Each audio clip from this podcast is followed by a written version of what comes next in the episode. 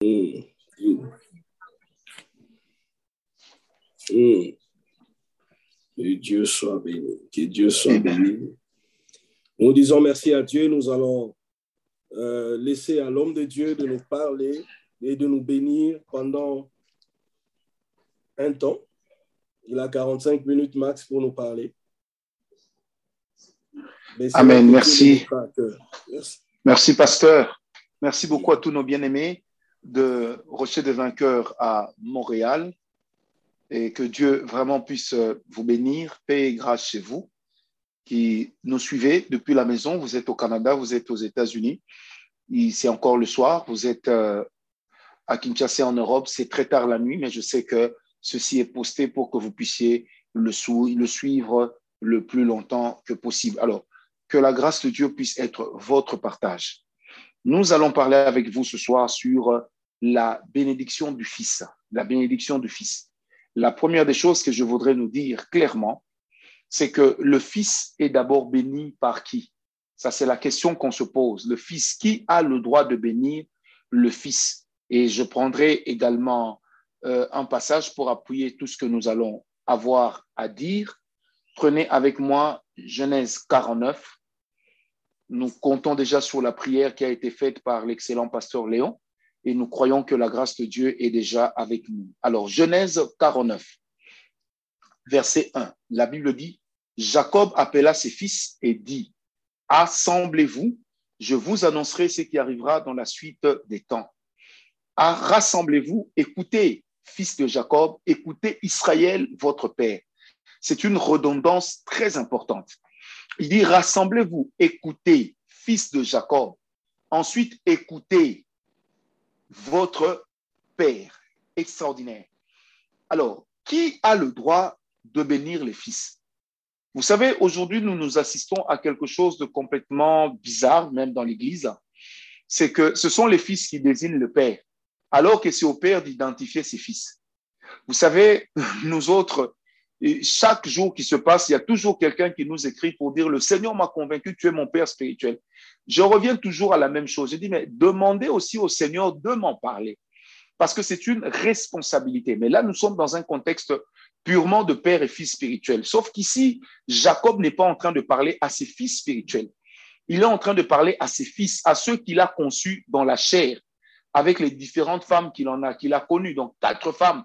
Ça veut dire deux femmes principales plus deux servantes. Jacob est en train de parler à ses fils. Premièrement, il se présente lui-même, comme on dit en latin, en tant qu'intuito personae, il se présente comme le Père. Ça veut dire comme celui qui a la parole de la bénédiction sur ses fils. Je répète, Jacob parle à ses fils comme celui qui a la parole de la bénédiction en tant que géniteur. Je voudrais ici d'emblée dire à tous ceux qui nous suivent, qui sont des pères et qui sont même des mères, c'est que lorsque vous êtes mère, vous êtes fils. La responsabilité d'un père, ce n'est pas seulement celle de nourrir son fils, ce n'est pas seulement celle de s'assurer que l'enfant aille à l'école, mais c'est celle de s'assurer que l'enfant puisse atteindre sa destinée. Parce qu'un enfant, un enfant peut, peut aller à l'école. Un enfant peut même décrocher un PhD, mais échouer dans la vie. Vous savez, un jour, je me rappelle, je revenais de Paris, nous étions avec un bien-aimé, et lorsque j'arrive à la gare du Midi à Bruxelles, je vois un homme que tout le monde était en train de fuir. Et là, le Seigneur nous révèle que cet homme a été envoûté par sa famille. Pasteur, le frère, quand je lui dis, il dit, est-ce que tu sais que prophète, cet homme était professeur dans telle université ici en Belgique, mais il a connu un envoûtement à haut débit. Et c'est cet envoûtement-là qui a fait qu'il soit dans cet état. Remarquez, les parents ont consenti des efforts, peut-être qu'ils n'étaient pas boursiers, Peut-être que la famille a eu à vendre les maisons puisque nous connaissons les réalités africaines et surtout que c'était un Africain en Europe. Alors, qu'est-ce qu'on n'a pas consenti comme sacrifice? L'enfant arrive à l'université. Il termine où? À l'université de libre de Bruxelles, qui est l'université numéro un de Bruxelles, de, de la Belgique.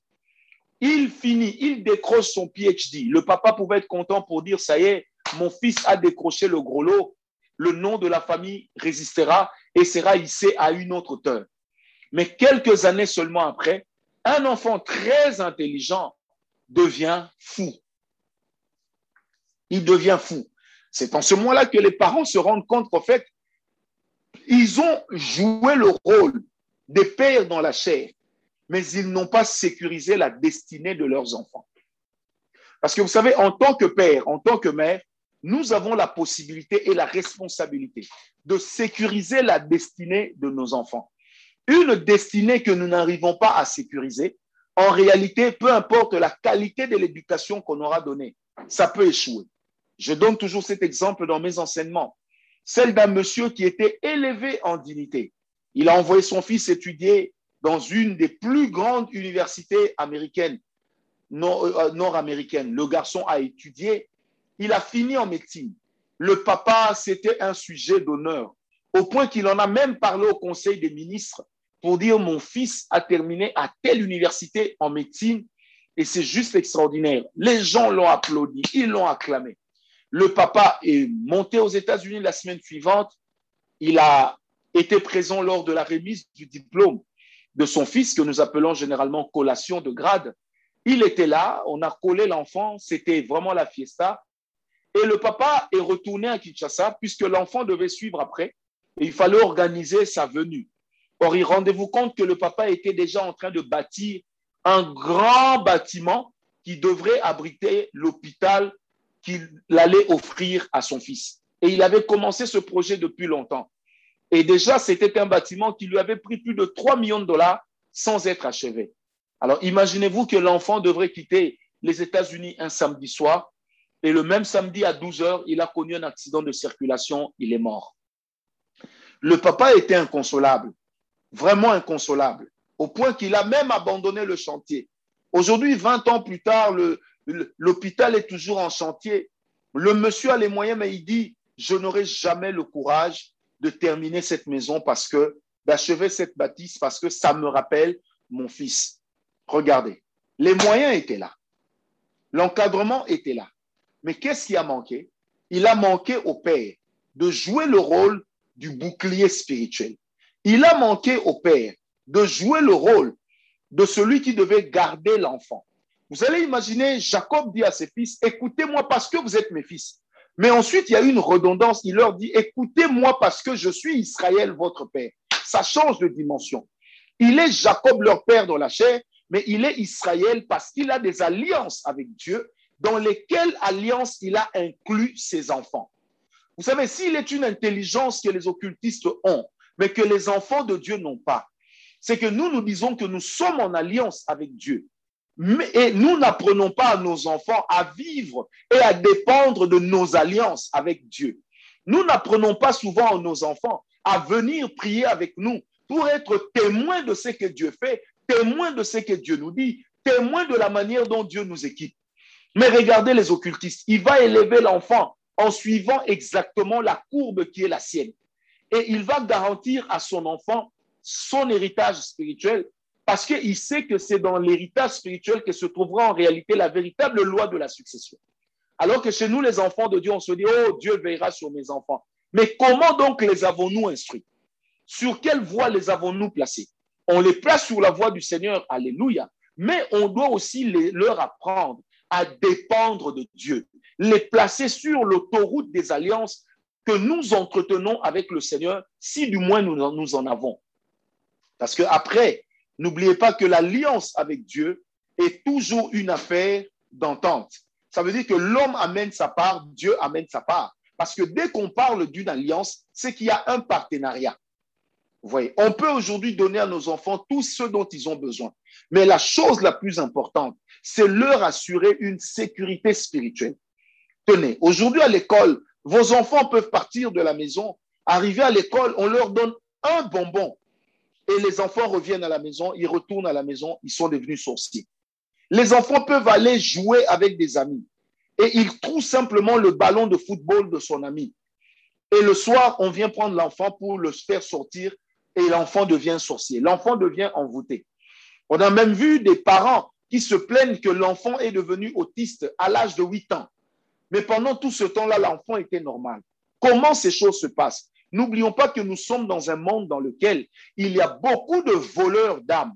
Il y a beaucoup de voleurs d'esprit. Du reste, dans Apocalypse 18, la Bible parle des vendeurs d'âmes et des vendeurs de corps. Donc, si vous, vous ne protégez pas votre enfant dans la prière si vous ne leur présentez pas la face du Seigneur, si vous ne leur présentez pas la voix de Dieu, et si vous n'êtes pas aussi en alliance avec Dieu, en y incluant vos enfants, un jour, vous n'aurez plus que vos yeux pour pleurer. Donc Jacob s'est montré père en tant que papa normal, celui qui assume la responsabilité. Mais Jacob parle aussi de lui comme étant Israël. Ça veut dire l'homme qui a une alliance conséquente avec Dieu. Or, si vous prenez le psaume 50, verset 5, psaume 50, verset 5, la Bible dit, Amenez-moi mes serviteurs qui ont conclu alliance avec moi par le sacrifice. Donc c'est pour dire que le grand sacrifice que nous faisons pour nos enfants, ce n'est pas seulement de les envoyer dans les bonnes écoles. Les meilleurs sacrifices que nous faisons pour nos enfants, c'est celle de les amener devant Dieu. C'est celle d'apprendre aussi à faire des offrandes au nom de nos enfants. Celle de faire des offrandes au nom de nos enfants. Tu as ton enfant Daniel, fais des offrandes aussi au nom de l'enfant. Tu as ton enfant Joël, fais des offrandes au nom de l'enfant. Tu as ta fille qui est en train de grandir, fais des offrandes pour ta fille. Tu as Sarina qui grandit, fais des offrandes. Pourquoi? Parce que seule l'alliance avec Dieu protégera nos enfants. Or, dans la vie des chrétiens, surtout nous parents, nous avons deux types d'alliances. Nous avons une alliance qui est communautaire. Je répète, nous avons deux types d'alliances. Nous avons une alliance qui est communautaire. Et cette alliance est comprise dans Jean 10, verset 10, la deuxième partie. La Bible dit, le voleur, donc parlons du diable, ne vient que pour voler, détruire et égorger. Mais moi, je suis venu afin que les brebis aient la vie et qu'il ait en abondance. Ça, c'est une alliance universelle. Ça veut dire tout chrétien peut se prévaloir de cela au travers de l'alliance du sang de Jésus-Christ, qui dit également dans Galates 2, verset 20, que si je vis, ce n'est plus moi qui vis, c'est Christ qui vit en moi. Donc j'ai une alliance d'office avec Dieu. Dès lors que je donne ma vie au Seigneur Jésus, que je le reçois comme mon sauveur, mais aussi que je marche avec lui comme mon Seigneur. Parce qu'il y a la dimension de Jésus comme sauveur et il y a la dimension de Jésus comme Seigneur. Ça veut dire il règne sur nous. Donc ça, c'est une alliance universelle. Et au-delà de cette alliance universelle, nous avons une alliance particulière que Dieu scelle avec l'homme, avec l'individu. Je répète, nous avons une alliance particulière que Dieu scelle avec l'individu. Si vous prenez Genèse 8, vous allez remarquer que Dieu scelle une alliance avec l'individu qu'on appelle Noé.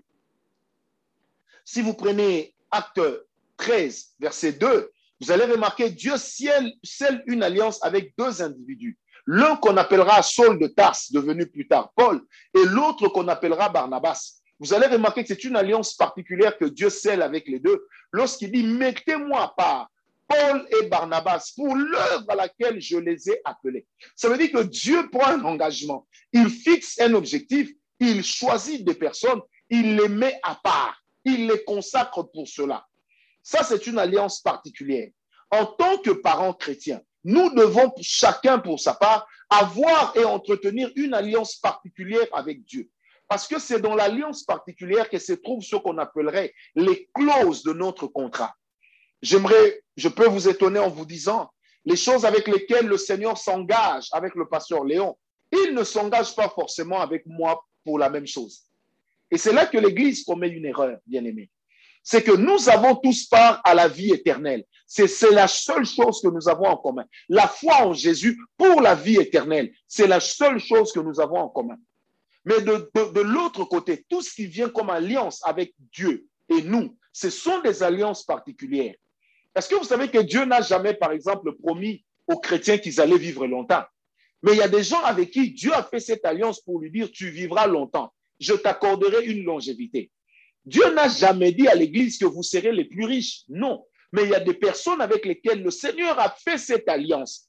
Il existe des personnes avec lesquelles le Seigneur a fait l'alliance. Que toi, je fais une alliance avec toi. Tu vas évoluer dans les milieux politiques alors que tu me sais. Mais ça ne veut pas dire que ce sera le dada de tout le monde. Non. Ça, c'est ce que nous appelons les clauses de l'alliance particulière. Alors retenez ceci. Une alliance qui vient de Dieu a une valeur spirituelle. Or, une alliance qui est spirituelle a la capacité de vivre dans notre esprit, de toucher notre âme. Ça veut dire de toucher aussi notre sang. Et c'est à ce niveau-là, bien aimé, que la même promesse que Dieu avait faite à Abraham il va la refaire aussi à Isaac. La promesse du succès que Dieu va donner à Abraham il va la matérialiser aussi avec Isaac. Au point que la Bible dira, Isaac réussissait dans tout ce qu'il entreprenait. Au point qu'un jour, le roi Abimelech s'est dit, non, mais tu es en train de devenir trop puissant pour nous. Mais d'où est-ce que Isaac tirait cette puissance? Il tirait cette puissance des alliances qu'il a connues de Dieu, du Dieu de son père. Bien aimé, il est une dimension dans laquelle nos enfants doivent apprendre à prier le Dieu de leur père. Papa, maman, quel est le Dieu que tu présentes à tes enfants? La qualité du Dieu que tu présenteras à tes enfants dépendra de la vie que tu mènes, dépendra de ce que tu dis à tes enfants. Qu'est-ce que les enfants t'entendent dire? Mais retiens que le plus fort et le plus grand témoignage, c'est d'abord ce que tu es au-dedans. Parce que ce que tu es au-dedans, même si tu le caches, se transmet aux enfants, étant donné que dans le monde spirituel, l'information circule. Donc cela est très important. Or, comme l'information circule dans le monde spirituel, la qualité de cette information-là a la capacité d'instruire nos enfants, tout comme de les déformer, des choses qu'ils ne connaissent pas ou même des choses qu'ils connaissent. Je donne un exemple.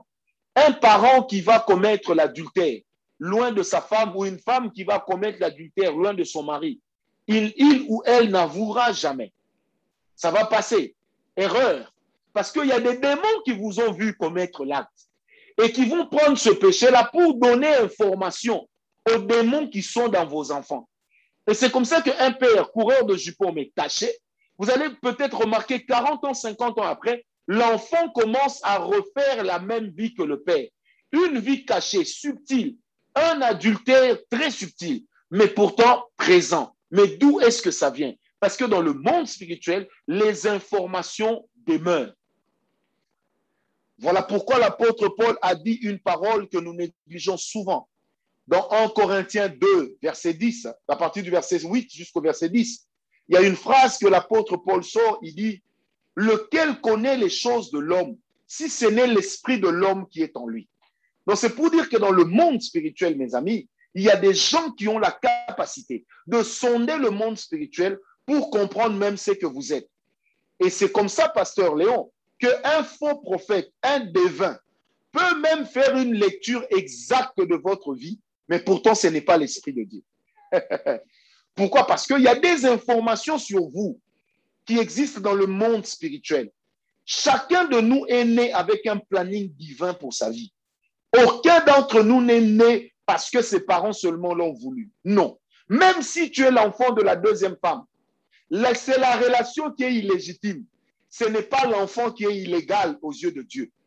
Donc, ce qui veut dire que même si tu es né avec la deuxième femme, avec la concubine, sache qu'il y a un plan de Dieu pour toi. Parce que la Bible dit, un fils est un don de l'éternel. La Bible ne définit pas la qualité du fils qui est le don. Mais la Bible dit simplement que le fils est un don que Dieu a donné à ses parents.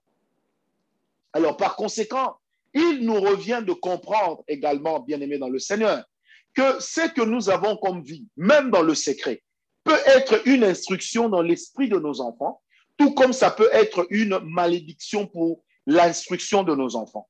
Donc, c'est à nous de définir la voie sur laquelle nos enfants vont marcher demain.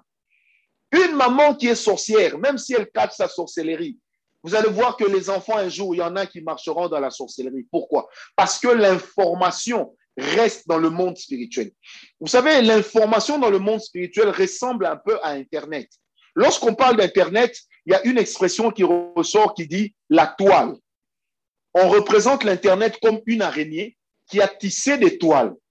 Et ces toiles-là captent les informations. Et c'est la même chose qui se passe dans le monde spirituel. Or, l'araignée, dans le monde des esprits, représente le diable. Il représente Satan. Et la toile représente les liens. Mais remarquez comment l'informatique va trouver ça. Donc c'est pour dire, mes amis, que dans le monde spirituel, il est de ces informations que vous cachez. Mais que des démons vont divulguer, que des démons vont amener à la connaissance. C'est comme ça qu'il y a des gens qui vont commencer à développer une intuition, pensant que c'est une intuition ou c'est un réflexe, alors qu'en réalité, c'est une information qui leur est transmise par un esprit. C'est pourquoi, chers parents, il est important de comprendre que la responsabilité du Père, s'il veut être une bénédiction pour ses enfants, s'il veut que ses enfants soient une bénédiction pour l'humanité, S'il veut que ses enfants soient des personnes qui connaîtront Dieu demain, cette responsabilité lui échoue. Cela est entre ses mains. Il lui revient de savoir faire le choix. Et gare à celui qui dira que la vie m'impose un choix. Non, parce que nous sommes toujours libres de faire un choix. Et une alliance avec Dieu ne demande pas de l'argent. Une alliance avec Dieu ne demande pas une position sociale, mais ça demande d'abord un cœur consacré. Parce que lorsque nous parlons de la consécration, le mot hébreu pour consécration, c'est Naziréa. Et Naziréa veut simplement dire être coupé du monde, être mis à part pour. Ça veut dire que la consécration est différente de la sanctification. La sanctification, c'est que nous cherchons à ressembler à Dieu et elle précède toujours la consécration. Mais la consécration, c'est lorsque j'ai une vision. Je sais où je vais. Je sais ce que Dieu m'a dit. Je sais ce que j'attends de mon Dieu. Alors, je vais me consacrer en fonction de cela. C'est ce qui fait que deux chrétiens n'ont pas la même consécration, mais ils ont la même sanctification. Voilà pourquoi la qualité de ma consécration va définir aussi la taille des choses qui vont se produire demain dans la vie de mes enfants. Et lorsque je me consacre, aujourd'hui, je ne me consacrerai plus seulement pour moi, mais je me consacrerai aussi pour mes enfants. Vous savez, un jour, je parlais avec un serviteur de Dieu et on avait reçu cette parole le, concernant. Et c'est une parole qui l'avait fait pleurer. Alors, nous lui avons dit ceci. On dit, frère, tu as déjà une bonne famille. Tu as des enfants qui sont bénis. Tu es bien. Est-ce pour un instant de plaisir, d'impudicité, que tu vas livrer tes enfants à la malédiction? Est-ce que tu sais que quand tu te retiens, tu es en train de protéger tes enfants de quelque chose? Cet homme a pleuré parce que cela a retenti fortement dans son esprit, étant donné qu'il a très bien compris ce que le Seigneur voulait lui dire. Et vous allez remarquer l'apôtre Paul qui dit à ses disciples, qui dit pardon à ceux qui étaient avec lui, je me sanctifie aussi pour vous. Je me rappelle un jour à la parole de foi à Kinshasa chez nous, j'avais dit à l'église, vous savez, certaines choses, je peux aussi les faire comme les autres, mais je ne le fais pas à cause de vous. Connaissant les combats des fidèles qui sont sous ma responsabilité, je ne peux pas me donner le luxe d'un certain comportement parce que je combats aussi pour eux. Et je suis un soldat dans l'armée de Dieu qui a la responsabilité de lutter, de me battre, de livrer bataille pour les personnes que Dieu m'a données. Alors si je peux me sanctifier pour les fidèles, pour lesquels je ne suis même pas mort à la croix, Peut-être même il y en a qui peuvent me quitter demain. Il y en a qui pourront me trahir demain. Mais pour mes enfants, qu'est-ce que je ne ferai pas? C'est pourquoi, chers amis serviteurs de Dieu, servantes de Dieu, apprenez aussi à vous sanctifier pour vos enfants. Bénissez vos enfants. Là où on est en train de construire des églises, ne manquez jamais de contribuer. Là où on est en train d'acheter des parcelles pour des églises, amenez même un dollar au nom de vos enfants. Que vos enfants puissent hériter de la bénédiction que vous, vous êtes en train de libérer au travers de votre consécration.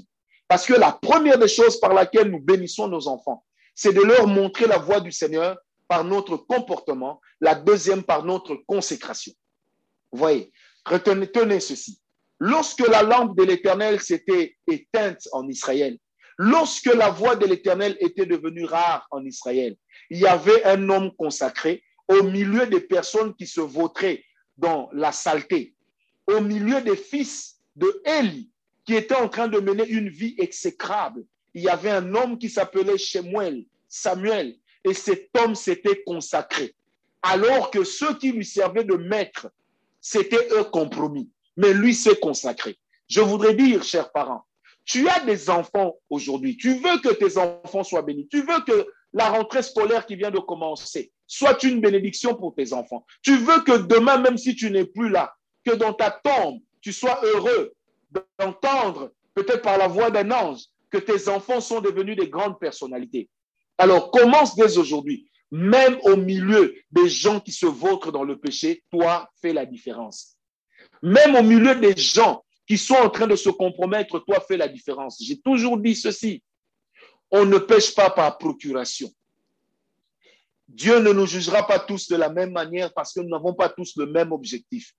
Ne te dis jamais, l'autre sert Dieu, il a tel comportement, le Seigneur continue à être avec lui. Moi aussi, j'aurai tel comportement. Jamais. Tu sais pourquoi? Parce que chacun de nous est une pièce unique dans le puzzle de Dieu. Chacun de nous est un pion unique dans le jeu des destinées que le Seigneur est en train de distribuer sur la terre. Donc, tu es un fils unique, tu es une fille unique, tu es quelqu'un de particulier. Alors, si tu réalises cela, marche dans la consécration. Mets ta vie à part. Mets ta vie, prends ta vie au sérieux. Et c'est cela qui sera ta bénédiction. Et c'est comme ça que tu béniras aussi tes enfants. Vous allez remarquer avec moi que Jacob a été, au vu de ses enfants, un homme consacré. Même s'il avait plusieurs femmes.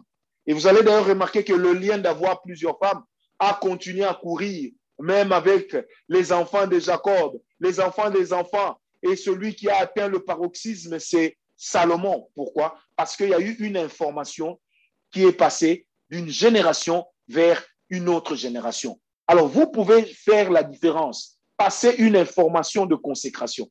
Voilà pourquoi j'aimerais dire, je ne me consacre pas seulement pour moi, mais je me consacre aussi pour les enfants que Dieu m'a donnés. Je me consacre aussi pour les fils spirituels que Dieu m'a donnés. Parce que nous cherchons à être des modèles, malgré nos défauts. Nous cherchons à être des exemples à suivre. Par conséquent, nous sommes astreints à un comportement, à une vie de consécration. Et c'est la consécration qui sera notre bénédiction. C'est la consécration qui sera demain la bénédiction de nos enfants. Bien aimé, voilà pourquoi il est important d'être un père, d'être une mère correcte. Même là où tu es tout seul, sois une personne correcte. Même là où tu évolues et qu'il n'y a pas de témoin, sois une personne correcte. Même là où tu te trouves et qu'il n'y a personne qui te voit, sois une personne correcte. Ça sera une bénédiction pour tes enfants. La troisième manière de bénir tes enfants, c'est de dire des paroles, des bonnes paroles pour eux. Tu ne peux pas être un père, tu insultes ton propre fils. Et comme nous l'avons vu, nous autres, quand on grandissait, avec la culture de nos parents, surtout africains, ils avaient l'habitude d'insulter leurs enfants, macaque. Regarde ta tête, macaque. Et ça revenait souvent. Moi, je me rappelle un jour, euh, euh, nous sommes allés chez des amis et leur père les, insultait. Et nous avons entendu leur mère répondre à leur père en disant, mais s'ils sont macaques, c'est que toi, tu es le roi des macaques. Le papa s'était fâché, mais c'est juste pour montrer à quel point est-ce que certains parents ont livré leurs enfants à la vindicte populaire. Combien certains parents ont vendu leurs enfants aux esprits? Alors, tenez, comment ça marche?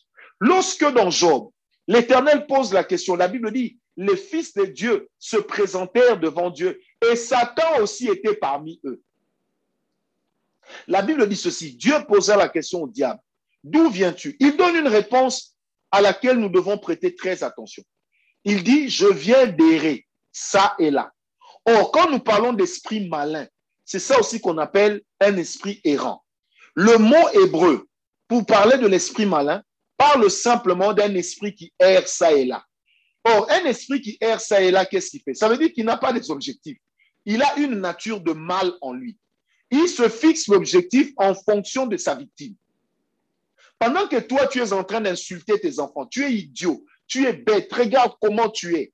Et si cet esprit-là passe par là, qu'est-ce qu'il va faire? Il va se sentir invité, il va faire l'applaud dans la vie de l'enfant ça veut dire lui-même va télécharger son système d'exploitation dans la vie de l'enfant. Lui-même va télécharger.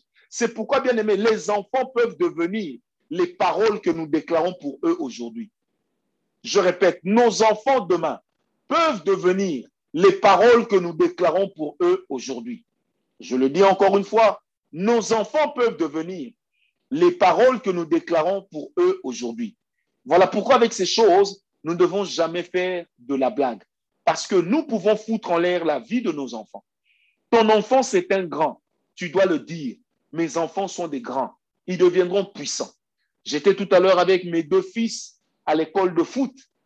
Et pendant que mon fils, un de mes fils jouait, il m'a dit, l'autre qui était avec moi me dit, papa, tu as vu, il joue bien. J'ai dit, il joue très bien et il joue, que, il joue mieux que tout le monde sur ce terrain. Et dans mon cœur, je disais, je dois montrer à mon fils que je crois en eux plus que tout le monde, que je les bénis, parce que je suis non seulement leur premier supporter, mais je suis aussi celui qui parle le langage de la bénédiction, afin que mes enfants soient des enfants bénis, afin que mes enfants soient des enfants qui vont de l'avant. Voilà pourquoi mon épouse et moi, depuis que nous avons eu nos enfants, nous ne les avons jamais insultés. Ça fait 14 ans qu'on a commencé à être des parents, on n'a jamais insulté les enfants. Nous n'avons jamais tenu des paroles négatives à l'égard de nos enfants. Même quand ils agissent mal, nous les bénissons toujours. Nous ne disons pas aux enfants, regarde-toi vraiment, est-ce que toi, tu seras bien dans ta vie? Est-ce que toi, on ne le dit pas? On ne le dit pas. On ne dit pas aux enfants, est-ce que toi, qu'est-ce que tu vas faire pour moi demain? On ne le dit pas. Parce que notre bouche, c'est la bouche d'Israël. C'est la bouche du vainqueur. Notre bouche a remporté des batailles. Et lorsque nous déclarons sur nos enfants, nous remportons aussi des batailles sur eux. Bien aimé, n'oubliez pas que le monde spirituel fonctionne comme un combat de parole. Lisez 1 Samuel 17. Vous allez remarquer que entre David et Saül et euh, Goliath, il y avait eu un combat de paroles avant d'avoir, avant de laisser place à un combat d'armes. Lorsque Goliath regarde David, il dit Suis-je un chien? Donc il proclame, il proclame lui-même qu'il est un chien. Il dit Suis-je un chien pour que tu t'avances devant moi avec une pierre? Parce que Goliath savait que dans certaines cultures du monde, lorsqu'on veut tuer un chien ou le thanasier, eh ben, on le lapide. Il se déclare chien. Et en retour, David lui répond, il dit, je suis là pour défendre l'armée d'Israël. L'armée d'Israël, parce que tu as insulté l'armée d'Israël, qui est l'armée de Dieu. Vous comprenez? Ils font une bataille dans le monde des esprits. Et qu'est-ce qui va se passer? David va dire à Goliath, je vais te tuer, je vais te trancher la tête, je prendrai ton corps, je le donnerai aux oiseaux du ciel. Je prendrai ta tête, je ramènerai cela. N'est-ce pas ce que David a fait? Or, David dit, je vais te couper la tête, mais il n'a pas d'épée, il n'a pas de couteau, mais il a une pierre. il n'a pas de couteau, il n'a pas d'épée, mais il a une pierre. Quand sa parole entre dans la pierre, sa parole rend cette pierre puissante. Et cette pierre tue Saül, mais une euh, tue Goliath. Et une fois que Goliath meurt, que va faire David? David va prendre l'épée de Goliath pour matérialiser la parole qu'il avait déclarée contre lui. Il va lui trancher la tête. Il va montrer à Israël la tête de Goliath. Et qu'est-ce qu'il va faire?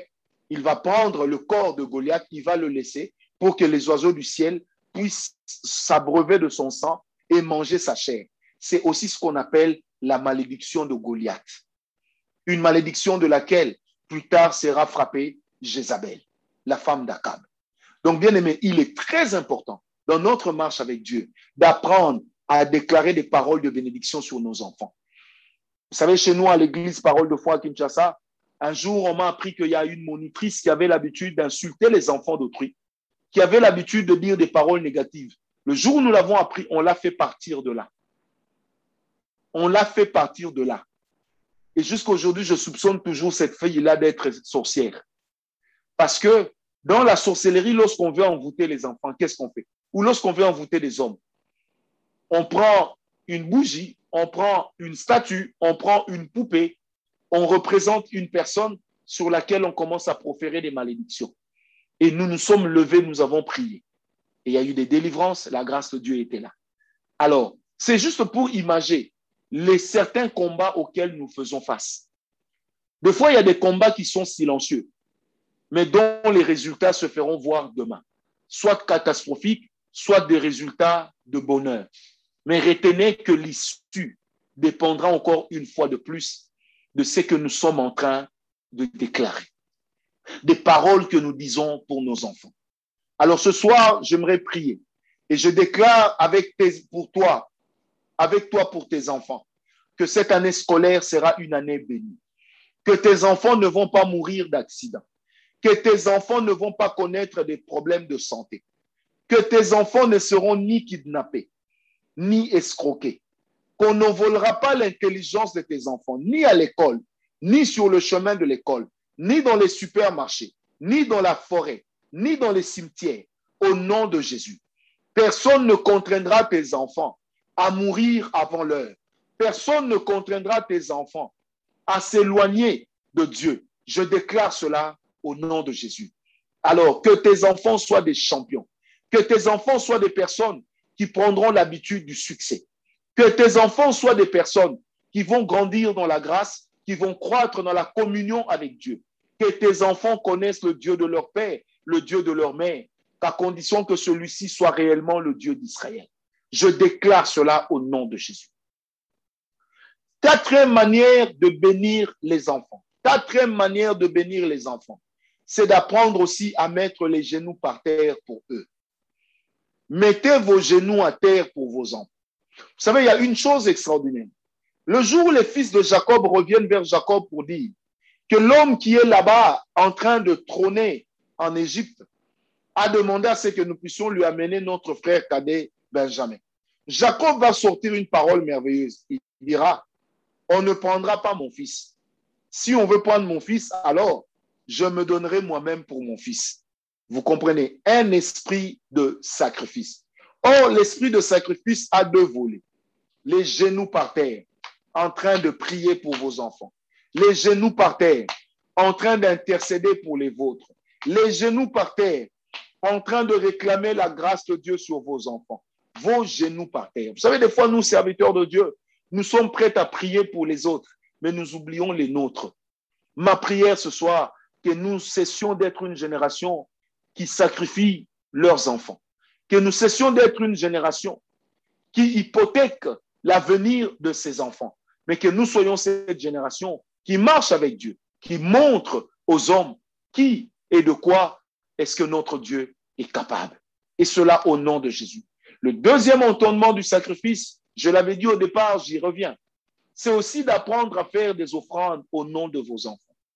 Rendez vos enfants partenaires avec Dieu. Rendez vos enfants proches de Dieu.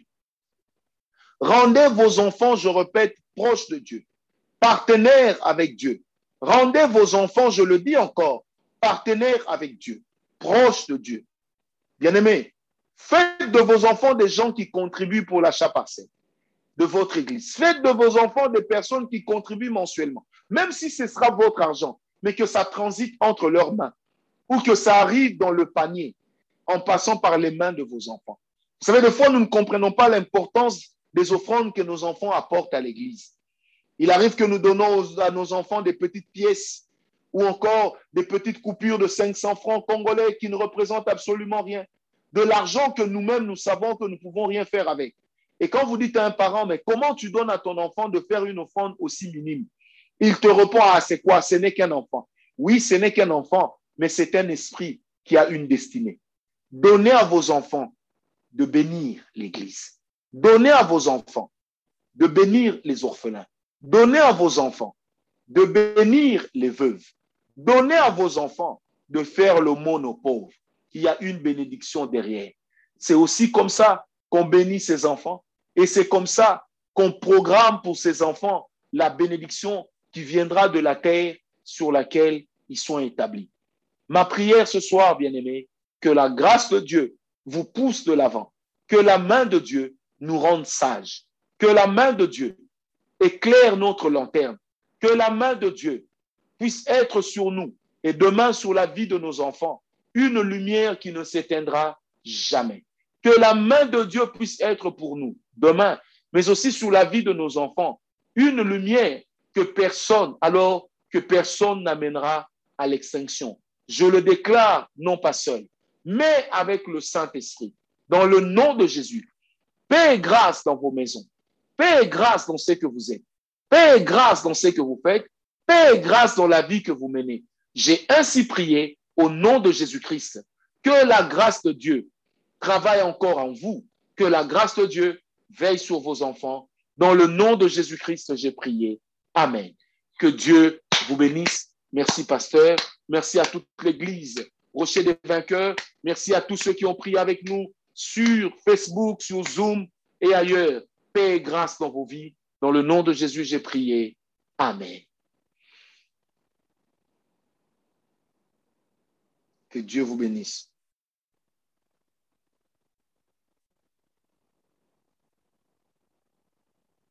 bénis, nous sommes bénis, nous sommes bénis, nous sommes bénis, nous sommes bénis par l'homme de Dieu, le prophète Francis qui nous a vraiment profondément parlé. Oui, là, je suis en live maintenant.